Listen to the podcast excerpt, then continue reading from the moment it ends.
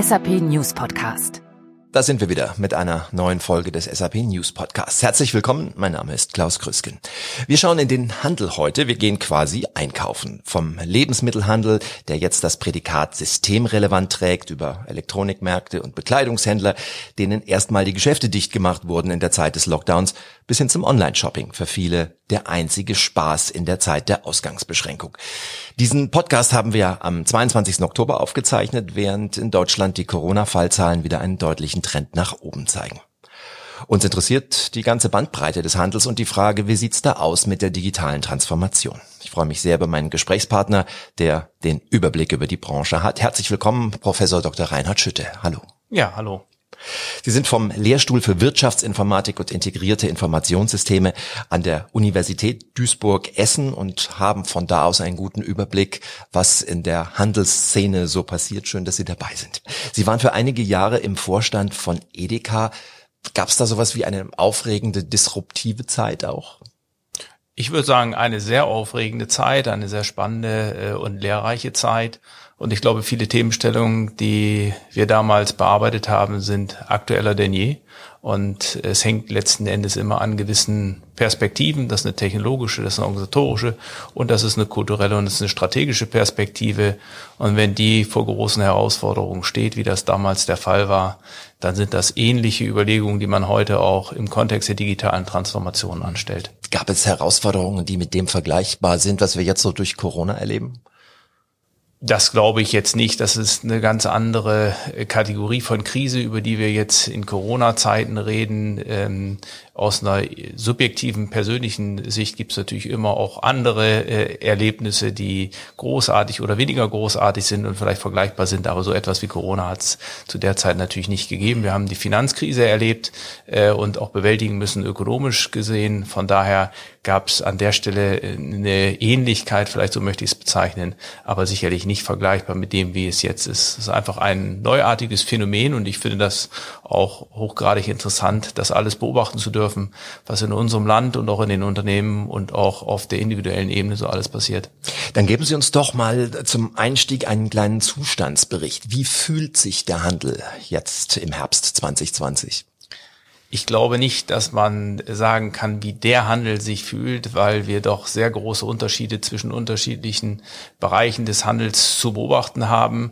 Wir haben einige, die sich im Kontinuum hochgradig vielleicht freuen können, weil sie von der Krise nicht betroffen äh, worden sind oder vielleicht, weil es ihnen sogar ein wenig besser geht als in der Vergangenheit. Und wir haben andere, die hochgradig betroffen sind und mit der Existenz zu kämpfen haben.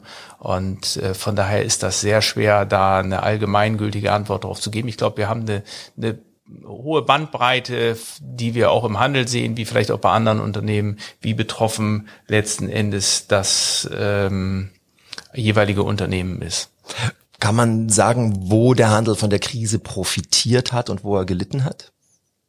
Ja, ich glaube schon, das ist auch von mehreren Faktoren abhängig. Einerseits haben wir sicherlich Handelsbranchen, die positiv betroffen sind und andere, die sehr negativ betroffen sind. Wir haben sicherlich so etwas zum Beispiel wie den Lebensmittelhandel oder auch den Tiernahrungshandel oder andere Händler, die durchaus als systemrelevant äh, eingeschätzt worden sind, die ähm, kein Lockdown gehabt haben, auch wie Baumärkte, die alle sehr positiv sich entwickelt haben.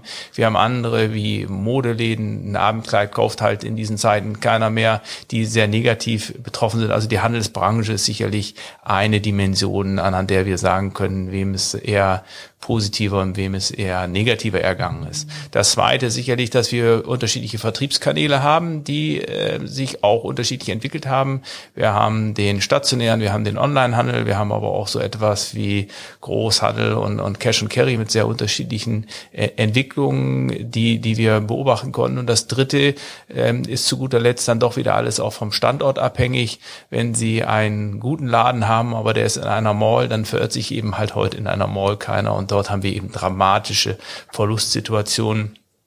Und äh, die Unternehmen, mit denen man dort so spricht, die planen selbst für 2021 äh, Frequenzreduktion von 50 Prozent.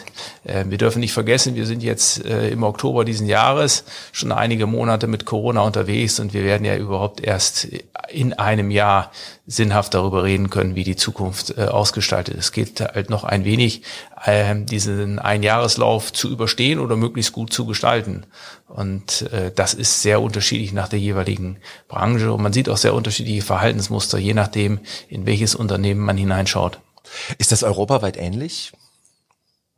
Nein, es ist europaweit natürlich zumindest äh, retrospektiv betrachtet hochgradig unterschiedlich gewesen. Wir haben in Südeuropa Handelsformate jeglicher Couleur gehabt, die viel schlechter oder viel negativer betroffen äh, worden sind. Also wenn Sie dort äh, auch sehen, ähm, muss man berücksichtigen, ein Lockdown, über den wir immer reden, den hat es in Deutschland ja nie gegeben. Also Lockdown verstehe ich darunter, dass wir das gesamte ökonomische System herunterfahren. Wir haben in Deutschland das System nicht heruntergefahren. Wir haben weitergebaut, wir haben äh, äh weiter produziert, äh, nicht in allen Bereichen, aber zumindest konnten die Unternehmen das weitgehend. Und das ist anders als in Südeuropa. In Südeuropa haben wir wirklich die Situation gehabt, dass das ganze Land runtergefahren worden ist. Da haben Großhändler äh, 60, äh, 70 Prozent weniger Umsatz gemacht, die in Deutschland bei 90, 95 Prozent des geplanten Umsatzes gelegen haben.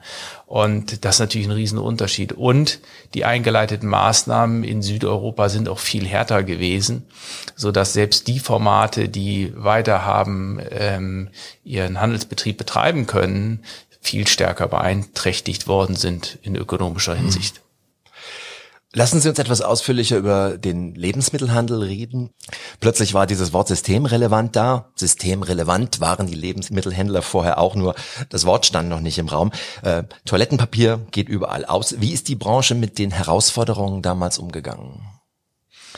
Also zunächst muss man in Deutschland sicherlich dankbar dafür sein, dass wir einen so vitalen und auch in gewisser Hinsicht großartigen Lebensmitteleinzelhandel haben, einen großartigen Lebensmittelhandel haben, der mit so preiswürdigen Artikeln die Konsumenten äh, begeistert. Das ist sicherlich europaweit oder auch international schon eine sehr leidgebende Branche, auf die die Deutschen sehr stolz sein können. Und das liegt eben auch an dem, wie die Handelsunternehmen in Deutschland äh, miteinander in Wettbewerb stehen und einen insgesamt großartigen Job machen.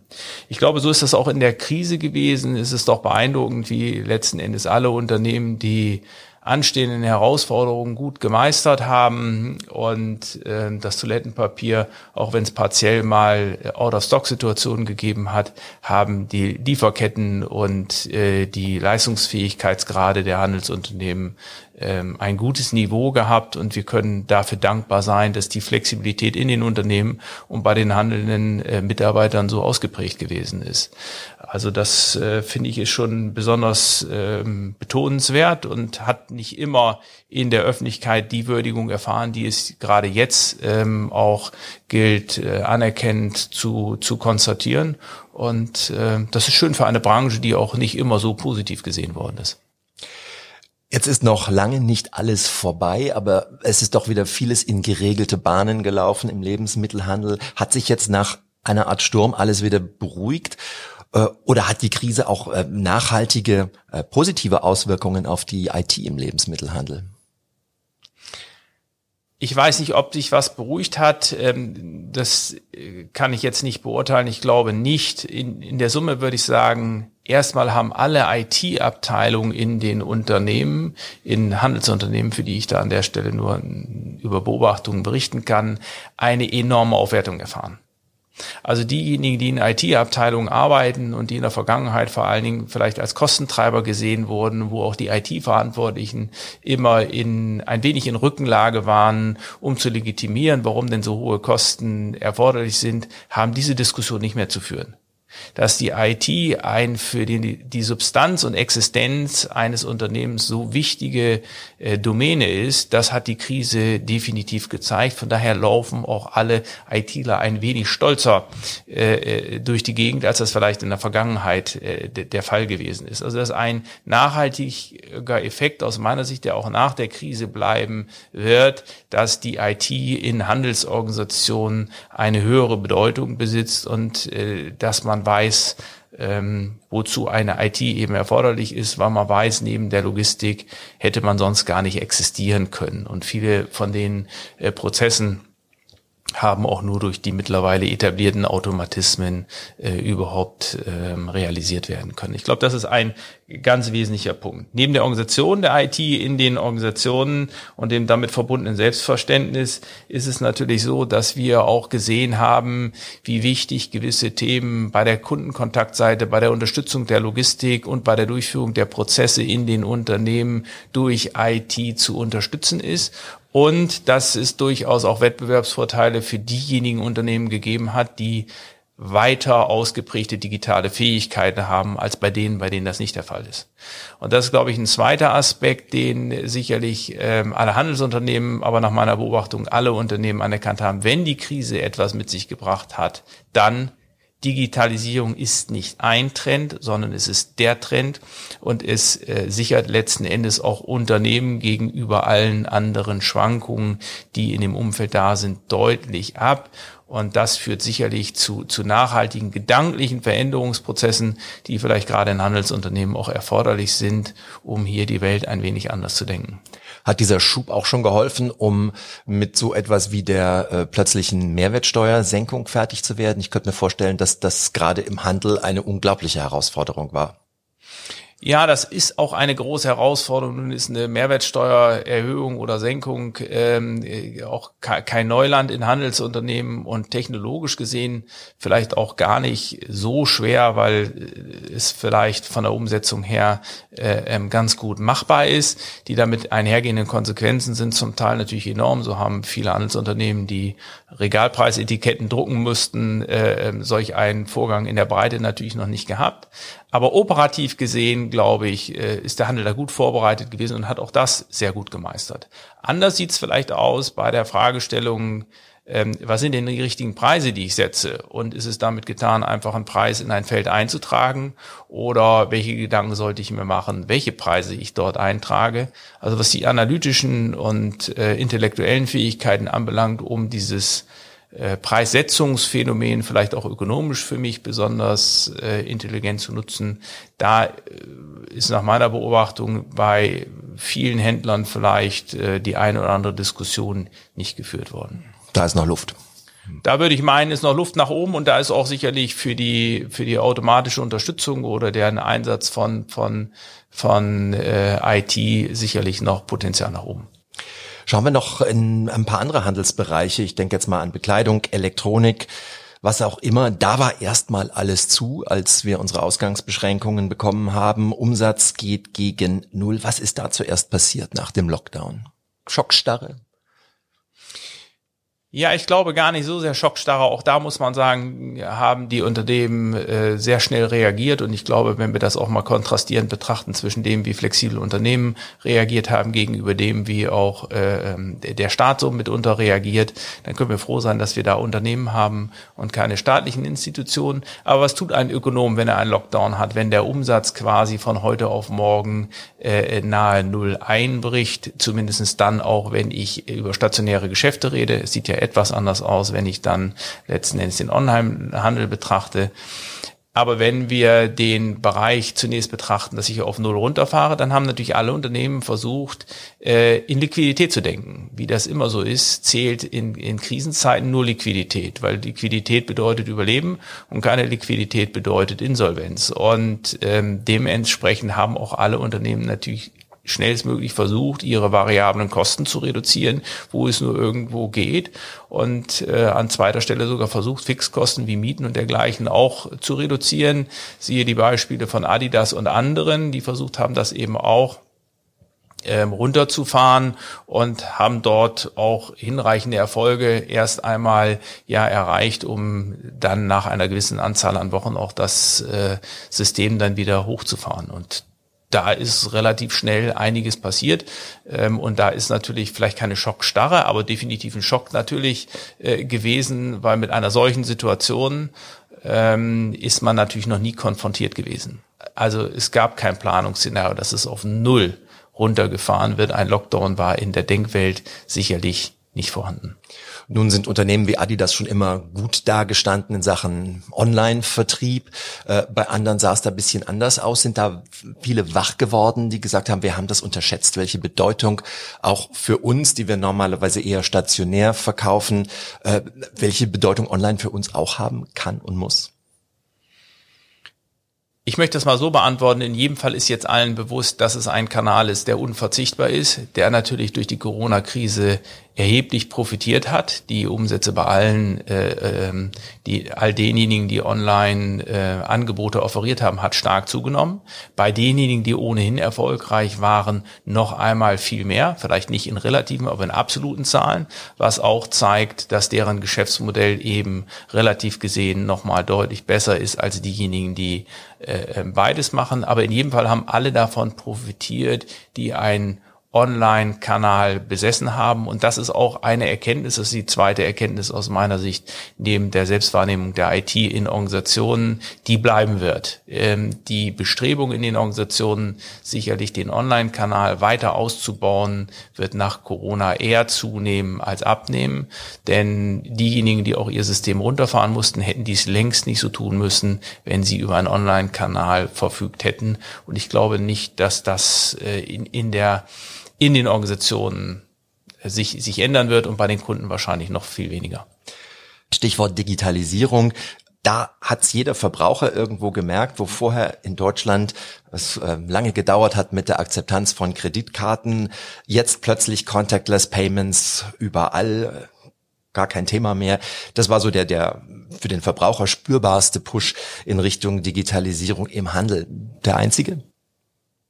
Ich glaube nicht der einzige. Das Interessante, dass wir jetzt beim Bäcker alle auch kontaktlos bezahlen, ist derjenige, dass wir wahrscheinlich durch Corona einen Sprung von zehn Jahren gemacht haben um die Veränderung herbeizuführen von dem Umfang her des bargeldlosen Bezahlens, hätten wir wahrscheinlich sonst zehn Jahre benötigt, um ungefähr auf das Niveau zu kommen, äh, bei dem wir jetzt durch Corona sind.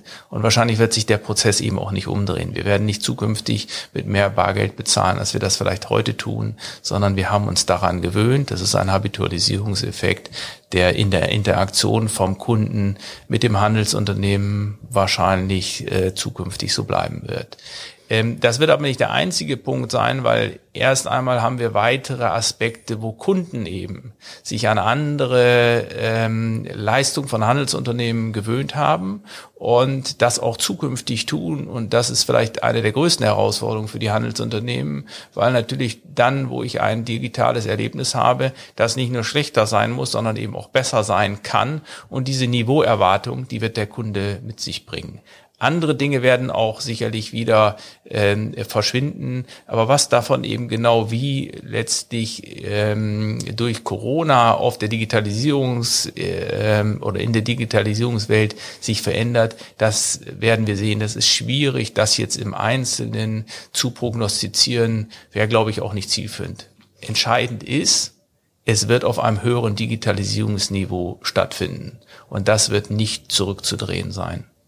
Also Digitalisierung auf jeden Fall gepusht von Corona, aber auch schon angestoßen davor gibt es Dinge, die, wo man sagen kann, das sind Digitalisierungsprozesse, da war der Handel schon längst dran, hat jetzt aber einen Schub bekommen. Ja, ich würde sagen, es ist nichts jetzt gekommen, was nicht vorher auch schon da war, sondern es ist eine Frage der Initiative, es ist eine Frage des Nachdrucks, mit dem diese Prozesse dann von den Unternehmen vorangetrieben worden sind. Und äh, es zeigt sich eben äh, durch Corona, dass viele Aspekte funktionieren, die vorher eher im Versuchsstadium waren, wo man vorher nicht ähm, herangegangen ist. Und das hat sich eben als wahrer Push äh, dargestellt. Wir haben vielleicht diese Krise auch in Teilbereichen benötigt viele Veränderungsprozesse, die wären auch sonst sinnvoll gewesen. Sie sind aber tatsächlich durch die Krise jetzt nochmal konzentriert aufgetreten. Und das bildet auch den Ausgangspunkt eines einer echten Chance für Unternehmen, einfach durch ein anderes äh, Brennglas letzten Endes nochmal das eigene Unternehmen zu betrachten, die Kundeninteraktion zu betrachten und zu sehen, was man damit alles erzielen kann. Also die Krise ist an der Stelle, glaube ich, eine große Chance und hat auch gezeigt, dass zu viel Warterei letzten Endes auch nicht zielführend ist, denn sonst wäre eben die Diskrepanz auch zu dem einen oder anderen digital ja, aktiveren Unternehmen nicht entstanden. Was sind denn Beispiele für Bereiche, in denen Handelsunternehmen heute den größten Mehrwert eines Transformationsprozesses sehen?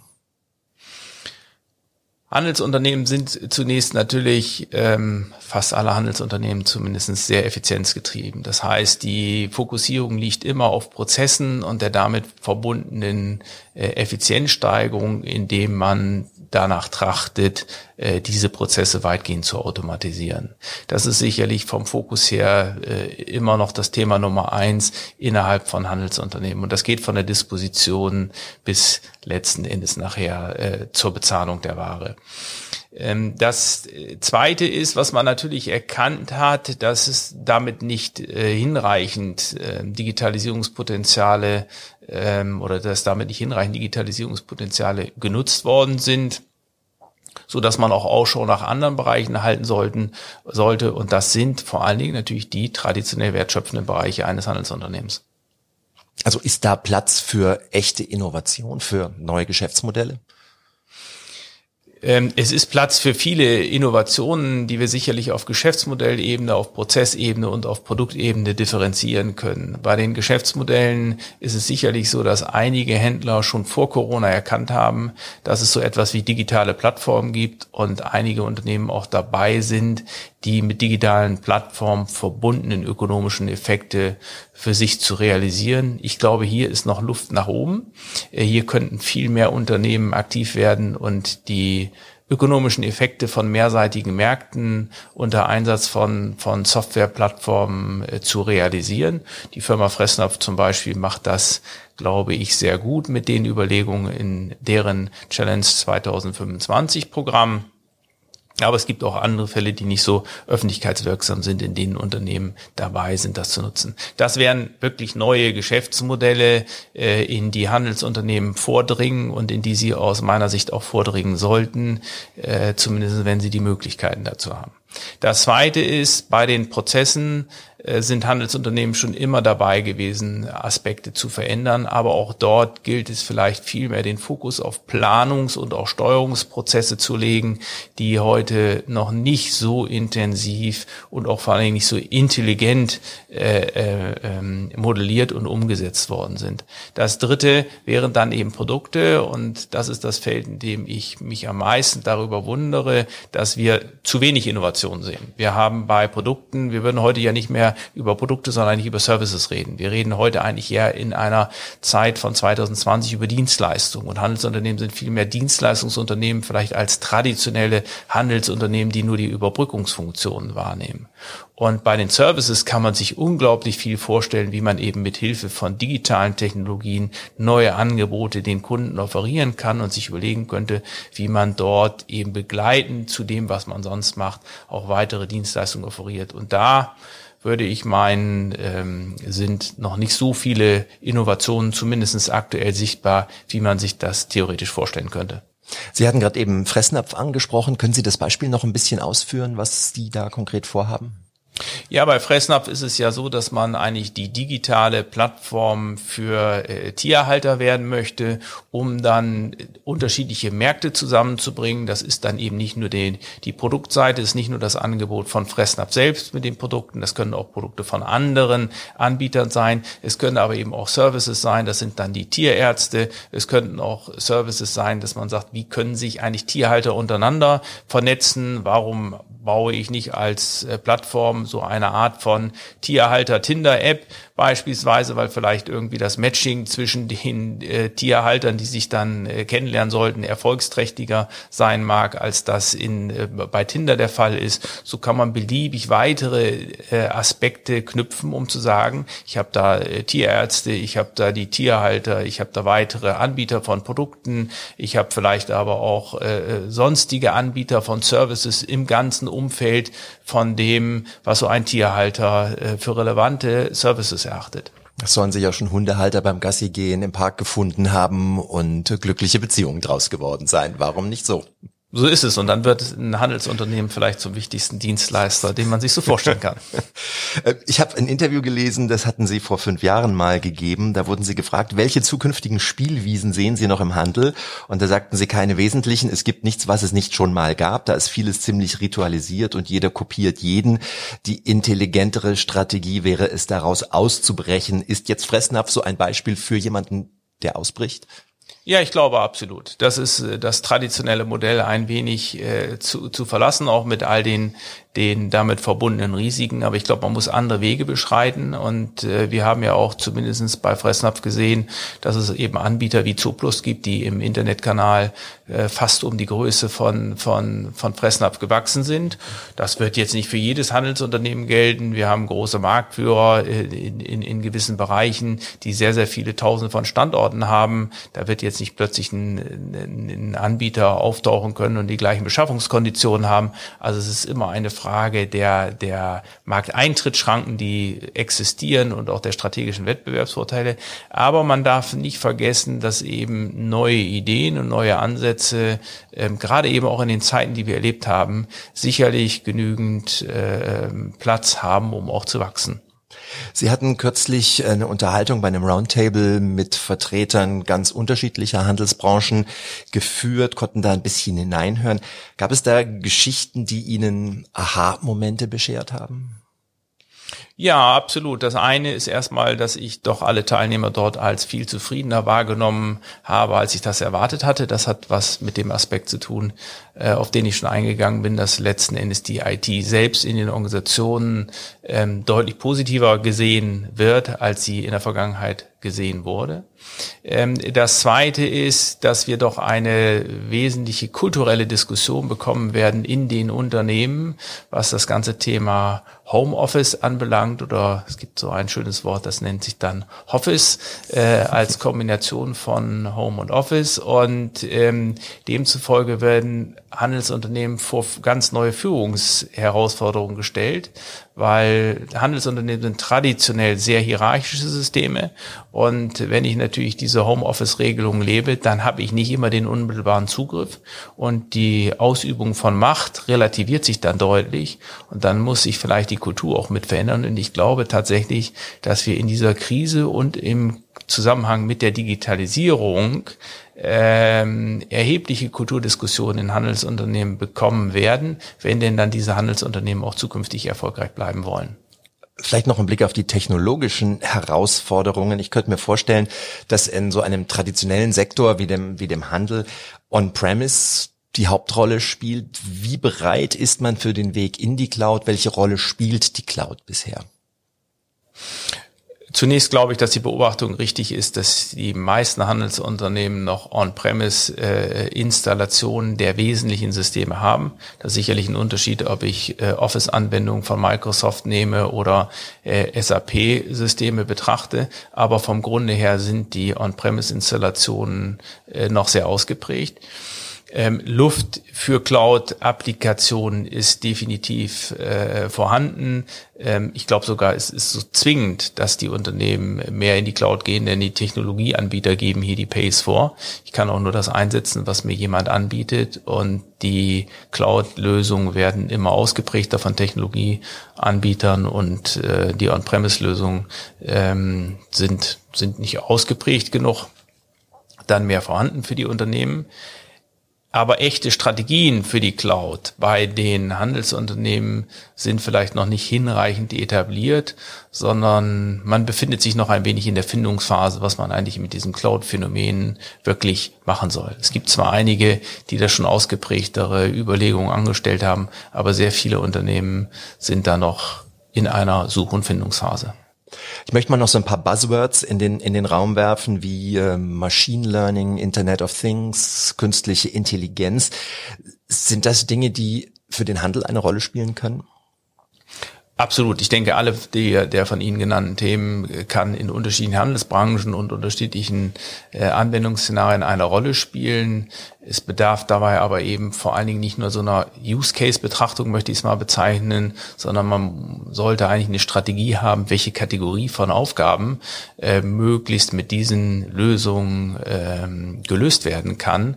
Und da wäre ich auch der Meinung, sind einige Handelsunternehmen schon vorangeschritten, aber ähm, umfassende integrierte Überlegungen, auch solche, die sich dann in integrierten Systemen realisiert haben, sind noch nicht allzu oft anzutreffen. Aber haben Sie Beispiele für so ein paar dieser Steps, die es schon gibt?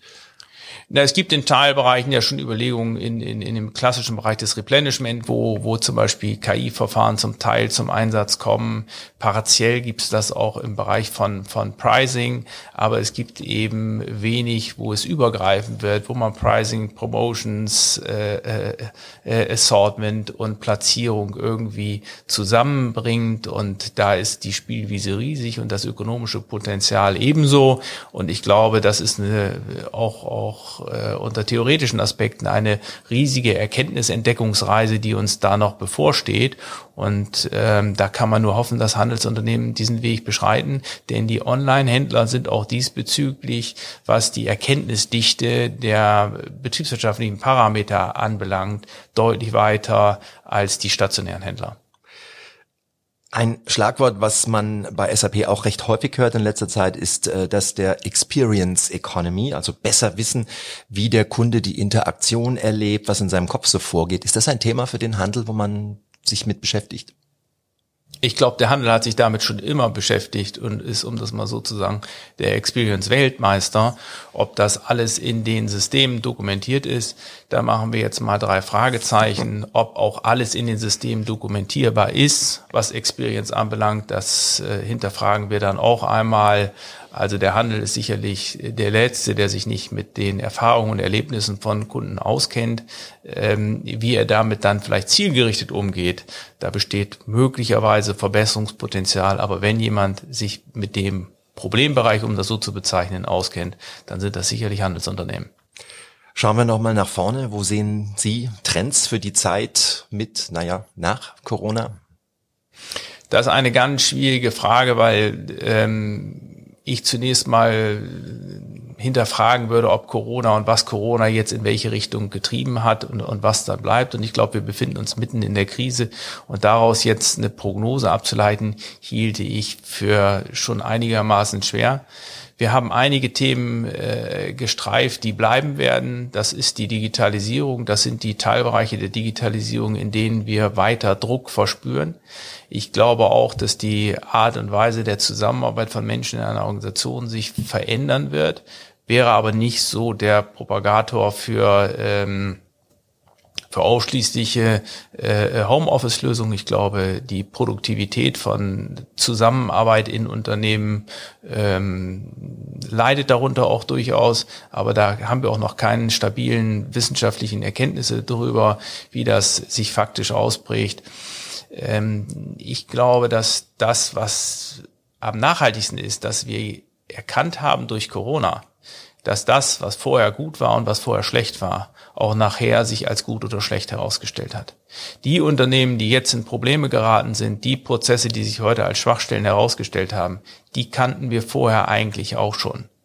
Und diesen Brennglaseffekt äh, von Corona für die eigene Erkenntnis oder Fokussierung auf das, was wir angehen sollten und das, was wir nicht angehen sollten, diese Priorisierung, die ist zumindest bei all den Handelsformaten äh, gegeben, die Probleme hatten.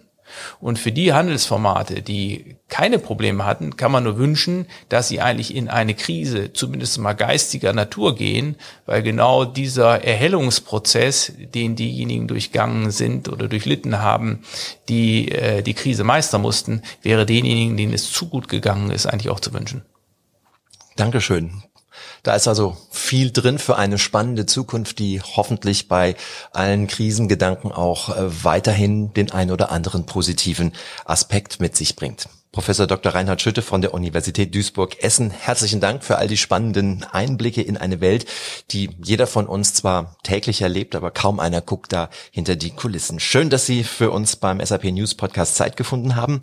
Alle paar Wochen gibt's eine neue Folge. Ich freue mich auf Sie beim nächsten Mal. Danke fürs Zuhören, sagt Klaus Krüsken.